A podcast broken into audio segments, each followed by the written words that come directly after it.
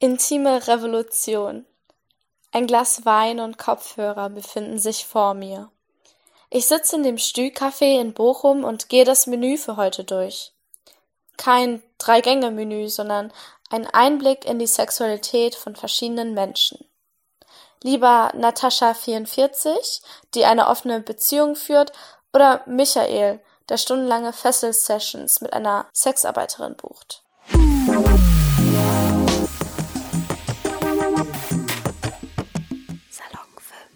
Hallöchen, ich bin Salon 5 Reporterin Nasra und heute interviewe ich die beiden KünstlerInnen des Projekts Intime Revolution. Möchtet ihr euch vorstellen? Ich bin Anna Papst, ich bin eine Autorin und Regisseurin aus Zürich und ich arbeite inzwischen ähm, seit gut acht Jahren interviewbasiert, dokumentarisch. Alle meine Arbeiten ähm, bestehen daraus, dass ich mit Leuten sehr lange Gespräche führe, die aufzeichne und die zu einem neuen Text verdichte in ganz verschiedener Form. Und ähm, Mats kenne ich sogar noch länger als das. Vielleicht habe ich mich ja auch durch ihn inspirieren lassen. Ähm, genau, nämlich seit 2013. Genau, ich bin Mats, ich bin Künstler, arbeite aber häufiger im Theater und mache eben auch viele Projekte, die die Basis haben, dass man zuerst mit Menschen Gespräche führt. Manchmal sind das Videoinstallationen und jetzt bei diesem gemeinsamen Projekt mit Anna ist es eine Audiovinothek, die wir sicher gleich noch erklären können, was das eigentlich ist. Genau, und euch verbindet ja das Projekt Intime Revolution. Was ist das denn eigentlich? Diese Audiovinothek kann ich vielleicht gleich noch anschließen, dass wir eben, also grundsätzlich geht es um ehrliche Gespräche über Sexualität. Und wir fanden eben, wir wollen absichtlich ein Hörprojekt machen, also dass man nichts jetzt sieht, sondern die Geschichten dann im Kopf sich vervollständigen und mit dir selbst. Und das eben kombinieren mit einem Besuch in einem Restaurant, wo man Wein trinken kann oder auch etwas nicht alkoholisches, aber ein Ort, wo man genießt, wo man sowohl mit jemandem recht nahe sein kann, mit dem man hingeht, wie aber auch doch noch in einer Gruppe sich aufhält. Und das war so, ist das der eine Teil von, wie das aussieht, das Projekt Intime Revolution. Und der andere Teil ist natürlich, was wir jetzt seit gut zwei Jahren intensiv machen. Das sind diese Gespräche, wo Anna jetzt vielleicht gleich anschließen kann. Genau, also die intime Revolution besteht ähm, für mich eigentlich aus zwei Sachen. Einerseits ähm, finde ich es eine intime Revolution, dass man überhaupt schon äh, offen darüber spricht, was man beim Sex empfindet. Ähm, seien das positive Gefühle, negative Gefühle, ähm, was macht das mit einem, was fehlt einem, wenn man es nicht hat, ähm, wie möchte man behandelt werden. Ähm, das ist so das eine. Und das andere ist, dass unsere GesprächspartnerInnen ganz konkret ihre eigene intime Revolution erlebt haben, indem sie nämlich irgendwann in ihrem Leben oder manchmal auch mehrmals ähm, an entweder in Situationen geraten sind, die, die ihnen nicht zugesagt haben oder selbst einfach an äh, Hindernisse gestoßen sind, die sie überwinden wollten, Schwierigkeiten gehabt haben und einen Weg äh, gefunden haben, äh, da das eben zu überwinden oder damit klarzukommen. Und ähm, diesen, diesen Prozess, den Sie da hinter sich schon gebracht haben, den äh, erzählen Sie eben in den Geschichten, die man hören kann. Anna, wieso ist es eigentlich so wichtig, über Sex zu sprechen? Ich glaube, es ist sehr wichtig, weil es gerade beim Thema Sex irgendwie gibt so eine komische Vorannahme, dass wir ja alle wissen, was das ist und wie das geht. Und das führt dazu, dass man irgendwie da reinstolpert und man irgendwie Sex hat und ähm, vielleicht hat man Glück und das ist gerade genau das, was man sich gewünscht hat. Oft ist es aber nicht so. Und dann fragt man sich vielleicht, warum ist es nicht so? Ist irgendwas falsch mit mir selber? habe ich was falsch gemacht oder eben bin ich irgendwie komisch. Und dabei äh, ist das einfach, also hat man eigentlich noch gar nie besprochen, was, was will man denn da eigentlich davon? Ähm, wenn ich jemanden zum Essen einlade, dann frage ich ja äh, die Person, gibt es was, was du nicht magst oder bist du vielleicht Vegetarierin oder so. Ähm, und wenn ich mit jemandem ins Bett gehe, mache ich das aber vielleicht nicht. Und warum eigentlich? Also eigentlich ist doch gut, den Geschmack der anderen Person zu kennen oder auch sich ganz bewusst auf was, was man noch nie probiert hat, einzulassen und dann nicht einfach äh, überfallen zu werden. Mhm. Und Mats, wie habt ihr eigentlich die InterviewpartnerInnen gefunden? Wir sind ganz verschiedene Wege gegangen. Bei eigentlich fast allen so biografischen Projekten ist es immer schwieriger, äh, männliche Teilnehmer zu finden. Und darum habe ich mich erstmal so sehr darauf spezialisiert, zu sagen, okay, wie könnte ich das machen? Und habe so über Freunde von Freunden, die haben einen Aufruf einfach verschickt, ganz offen, wer will ein Gespräch führen über seine sexuelle Biografie. Vielleicht kommt es ins Projekt, vielleicht aber auch nicht. Es muss einfach als Gespräch sich gut anfühlen. Da hat sich am Anfang niemand gemeldet, aber so nach ein paar Monaten plötzlich gab es so wie eine Kettenreaktion. Äh, und dann gab es andere Suchvorgänge, zum Beispiel, wo wir über ein Thema gegangen sind. Also Anna war wichtig, eben das Thema äh, operativer Eingriff. Wie hast du Sexualität, wenn eben jetzt in dem Fall die Geschichte, die es bei uns zu hören gibt, eine Brust entfernt werden musste. Und da war dann die Suchrichtung zuerst über eine Ärztin zu finden, die in dem Fall arbeitet. Mit der hat Anna geredet. Und dann hat die Patientin empfohlen. Es ging fast immer eigentlich über irgendwo ein Vertrauensverhältnis dass jemand sagt, okay, also jemand vertraut jemandem und weiß dann, ah, dann, wenn die mir das empfiehlt, dann lasse ich mich drauf ein. Das war sehr oft der erste Schritt, genau. Von wem wurden eigentlich die Texte formuliert? Ähm, das ist wirklich eine äh, Co-Produktion von Mats und mir in verschiedenen Arbeitsschritten. Also ganz zu Anfang sind sie natürlich formuliert von unseren GesprächspartnerInnen, es sind ihre Geschichten, sie haben sie erzählt und sie haben sie auch in ihren eigenen Worten erzählt. Und für uns war immer wichtig, dass wir denen treu bleiben. Also dass wir jetzt nicht irgendwie ähm, quasi die Infos raussaugen und dem eine literarische Sprache überstülpen, sondern dass es die Sprache bleibt, die unsere GesprächspartnerInnen benutzt haben. Und Mats hat dann aus den äh, Aufnahmen der Gespräche mal einen ersten Rohschnitt gemacht den habe ich gekriegt und diesen Rohschnitt habe ich transkribiert. Und aus diesem Transkript habe ich einen neuen Text zusammengebaut, montiert und ähm, mit dem sind dann Mats und ich auch wieder ins äh, Aufnahmestudio gegangen. Also das heißt, an dem Text haben eigentlich ähm, immer mindestens äh, vier Leute mitgearbeitet, wenn man jetzt den Philipp vom Schnitt auch noch mitrechnet. Die Person, die erzählt hat, dann Mats, der den Rohschnitt gemacht hat, ich, die das, äh, die Transkriptmontage gemacht hat und dann ähm, am Schluss Philipp, der den Schnitt gemacht hat. Genau, wie groß war euer Team letztendlich eigentlich? Also es waren ja, du hast ja vier Menschen jetzt aufgezählt. Ähm, da waren ja noch verschiedene SynchronsprecherInnen, die KellnerInnen. Genau, wichtig noch die Szenografin, also das, die, die nicht so einfache Aufgabe hatte, einen Ort, den schon gibt, dann doch noch in einer recht kurzen Zeit, weil da ist das Stü 33 in Bochum ist ja wirklich ein Café tagsüber und wir haben dann, wenn es schließt, eineinhalb Stunden Zeit, das für uns herzurichten. So. Und die Aufgabe war halt, wie macht man das, dass das doch ein, ein eigenes Flair hat, aber jetzt auch nicht irgendwie was ist, wo man denkt, ja, was ist jetzt das für eine Wahnsinnsgeschichte, wo es dann wieder ablenkt, sondern eher einfach so eine Atmosphäre kreiert. Und das ist dann auch eine Aufgabe, die sich von Ort zu Ort wieder erneuert, weil wir haben ja dann, wenn das Projekt weiterwandert, ein neues Restaurant oder einen anderen Ort, den wir so einrichten. Also das ist noch eine wichtige Position. Und sonst hast du viele erwähnt. Es gibt noch eine Grafikerin, die die Menükarte gemacht hat.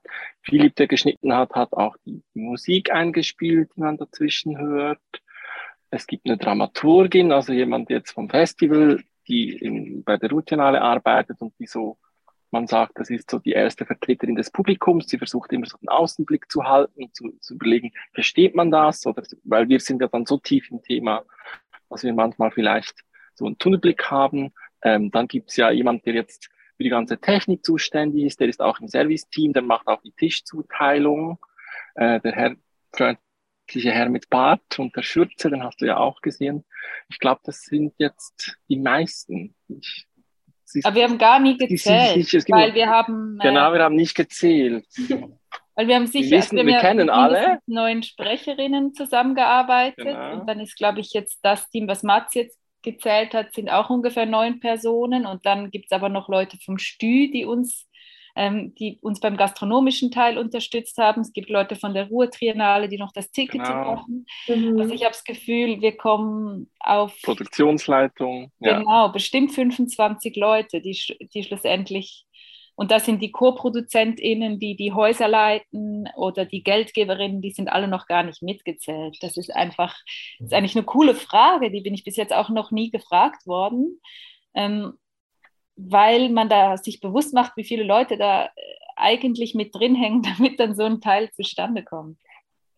Es ist echt beeindruckend, muss ich sagen. Hm. Genau, wie seid ihr eigentlich auf dieses Konzept gekommen, das als ähm, Audiovinothek überhaupt zu gestalten?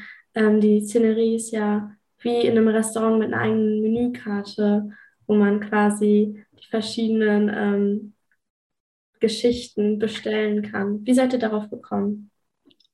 Also Mats hat ja schon ein bisschen angetönt, dass wir uns sehr früh dafür entschieden haben, nichts Visuelles zu bieten, sozusagen. Das, äh, das Thema Sex ist so visuell irgendwie so überfrachtet, da hat man sofort, wenn man das hört, hat man sofort äh, diverse Bilder im Kopf. Und wir wollten eigentlich nicht das, äh, wollten das nicht auf der visuellen Ebene bearbeiten, sondern eben übers Hören. Ähm, ich finde das auch schön, weil es bei also bei der intimen Revolution geht es ganz oft ums, ums Zuhören und in dem Moment, wo die ZuschauerInnen bei uns sind, machen sie das auch.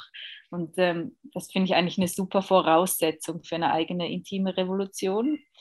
Ähm, und äh, für, die, für, die, für das, was du angesprochen hast mit den Bestellvorgängen und dem Menü, ähm, hat uns eben gefallen, wenn man jetzt sagt, komm, wir gehen ein Glas Wein trinken zusammen oder wir gehen was trinken, ähm, sei es jetzt als Freundinnen oder äh, kann man ja auch mit den Eltern machen oder mit dem Partner, Partnerin, dann sagt man, sagt man so, man macht es nicht zu Hause, sondern man begibt sich an einen speziellen Ort. Man gönnt sich ein bisschen was. Es hat was mit Genuss zu tun, es hat was mit Zeit nehmen zu tun. Und das alles hat uns gefallen. Also es ist, es ist alles ein Ambiente oder eine, eine Haltung auch, die uns sehr zugesagt hat. Wir wollten eigentlich, dass man sagt, hey, diese Geschichten, ähm, da, dafür nehmen wir uns Zeit, die genießen wir. Das ist nicht Alltag, eben wir hören die nicht irgendwie beim Bügeln oder Wäsche zusammenlegen oder so, sondern wir, wir nehmen uns richtig Zeit nur für die. Ähm, und dann äh, war uns aber auch wichtig, weil äh, wir haben jetzt eine Palette von Themen, die hoffentlich noch viel, viel größer wird. Und uns ist ja klar, dass je nachdem, wo man selbst im Leben gerade steht, ähm, einen verschiedene Dinge interessieren. Und zwar klar, wir treten mit einer Überfülle an Geschichten an. Man kann bei einem Besuch nicht alle hören. Und jede und jeder soll auswählen können, ähm, was, was gerade, was man sich gerade, auf was man sich gerade einlassen will und, und wo, wem man gerade zuhören will. Und da war halt dieses Auswählen können, ähm, das hat sich dann auch irgendwie gut mit dem Restaurant verbunden. Eine Ergänzung war ja noch, das kommt ja am Anfang dann vor, ist diese, wenn es wirklich ums, ums Sprechen geht, da, dass es irgendwie diesen Vergleich gibt, zu sagen, eben um deinen Wein zu beschreiben, wir sind so eine Feinschmeckerkultur, da gibt es eigentlich ein Vokabular, da gibt man sich total Mühe zu sagen, wie schmeckt das im Abgang und wie war es irgendwie der Geruch und sich von daher eben mal zu überlegen, ja, warum, warum ist das beim Sex nicht so und könnten wir da nicht irgendwie viel reichhaltiger werden? Das war noch ein, ein weiterer Punkt, um zu sagen, das ist schön, das, da gibt es eine inhaltliche Verknüpfung und dieses, ähm, wenn du mit jemandem da hingehst, dass du da dann doch recht nahe bist, dass man kann es in die Augen schauen, wenn man will, aber man muss nie. So, ich finde die, die Sitzanordnung sehr gut für dieses Projekt, dass nicht doch jeder gerade nur sich so quasi vereinzelt und nur für sich hört, dass es diese Möglichkeit von Austausch gibt, auch ab und zu den Blick schweifen zu lassen, zu merken, ich bin nicht allein, manchmal zu rätseln, hört die da vielleicht das Gleiche wie ich, das weiß man ja nicht. Ähm, es gibt aber Pause, wenn man sich traut oder wenn sich die Stimmung so ergibt, dass man dann bei der Person plötzlich steht und ins Gespräch kommt, ist das möglich, muss aber nicht sein. Ich finde das immer wichtig, wenn es einladend ist, aber nichts einem vorschreibt. Wie war das eigentlich bei euch, als die Premiere lief, als ihr da so standet und euer Projekt quasi vor euren Augen so stand? Hm. Eine schöne Frage. Ja. Ähm, also wir hatten zwei Vorstellungen. Ich weiß gar nicht mehr, zu welcher du gekommen bist. Ähm, und bei der ersten war ich sicher noch angespannter als bei der zweiten. Was ich aber ähm, angenehmer fand, als wie ich es normalerweise kenne. Ich bin ja Regisseurin, das heißt, ich stehe sonst nicht auf der Bühne. Und ich muss einfach im Zuschauerinnenraum sitzen und es passiert und ich kann nichts mehr machen. Ähm, ich muss auch nichts mehr machen die PerformerInnen äh, leisten dann ihre Arbeit. Und bei diesem Abend bin jetzt ich Teil des Geschehens und ähm, ich muss was machen, ich darf aber auch was machen. Und das äh, habe ich gemerkt, das macht mir eigentlich total Spaß. Also, dass ich irgendwie meinem Publikum direkt was Gutes tun kann, indem ich irgendwie ähm, freundlich bin, indem ich die Bestellung aufnehme, indem ich sie berate, indem ich irgendwie ähm, auch äh, präsent bin. Das ist für mich ganz neu. Normalerweise bin ich eben äh, dann noch im Regie, es ist sowieso irgendwo, wo man es gar nicht sieht oder in der Tonkabine oder so. Ähm, und das finde ich eigentlich ziemlich toll. Da freue ich mich jetzt auch auf die kommenden Vorstellungen. Bei mir war es irgendwie eigentlich die Generalprobe. Das war zwei Tage vorher. Das war eigentlich das erste Mal in diesem Raum das war für mich ein emotional großer Moment, weil das war so lange nur so vorgestellt in vielen Besprechungen. Wir waren auch im Stü, aber man, es hat halt noch nie so ausgesehen, es waren nie unsere Gäste drin. Und dann plötzlich zu merken, jetzt, jetzt, jetzt passiert's. Und da habe ich mich in der ersten Hälfte aber noch in die Teilnehmerrolle begeben und war selber Gast und habe es einfach voll genießen können. So, ob schon ich wusste, was das für Geschichten sind, konnte ich einfach nochmal hören und da war ich richtig glücklich. So. Und dann die Premiere, da war ich einfach so im Dienst. Das ist immer so ein Teil, da, da ist, also da ist so eine Anspannung da, die ich dann überspiel, zu überspielen versuche mit so ruhig sein.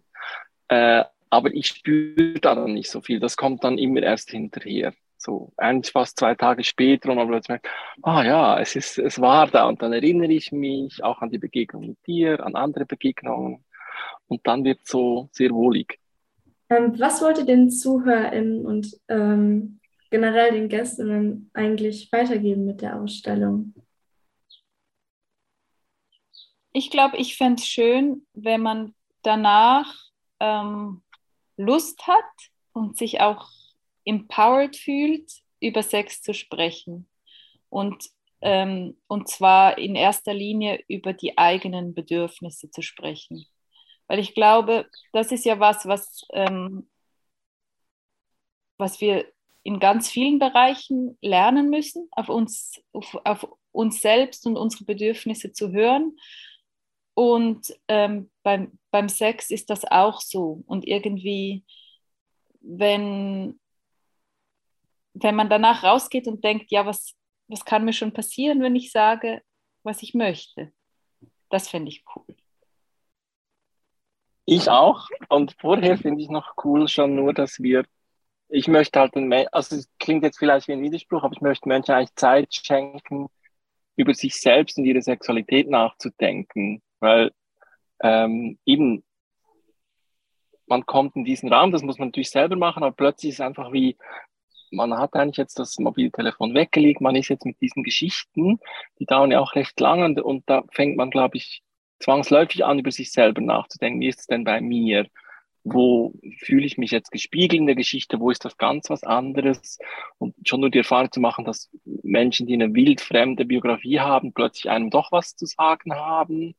Und eigentlich dieses jetzt gar nicht so aus einer Position heraus, wo man dann gleich reden muss. Wenn man sonst vielleicht um Sex geht, dann redet man eben schon. Jetzt kann man erstmal nur über sich nachdenken und erst danach sprechen, das wünsche ich mir natürlich auch, aber diesen, diese Zeit von diesen 90 Minuten einfach in dieser, in dieser Atmosphäre das ist eigentlich schon das Erste, was mir wichtig ist, dass die Leute da so äh, dann wirklich auch wählen und sagen, das nehme ich jetzt, das nicht. Und dann denke ich eigentlich über mich nach, wo stehe ich jetzt gerade und wo möchte ich noch hin. Habt ihr in der Zukunft vor, weitere Projekte miteinander zu machen? Wenn ja, welche?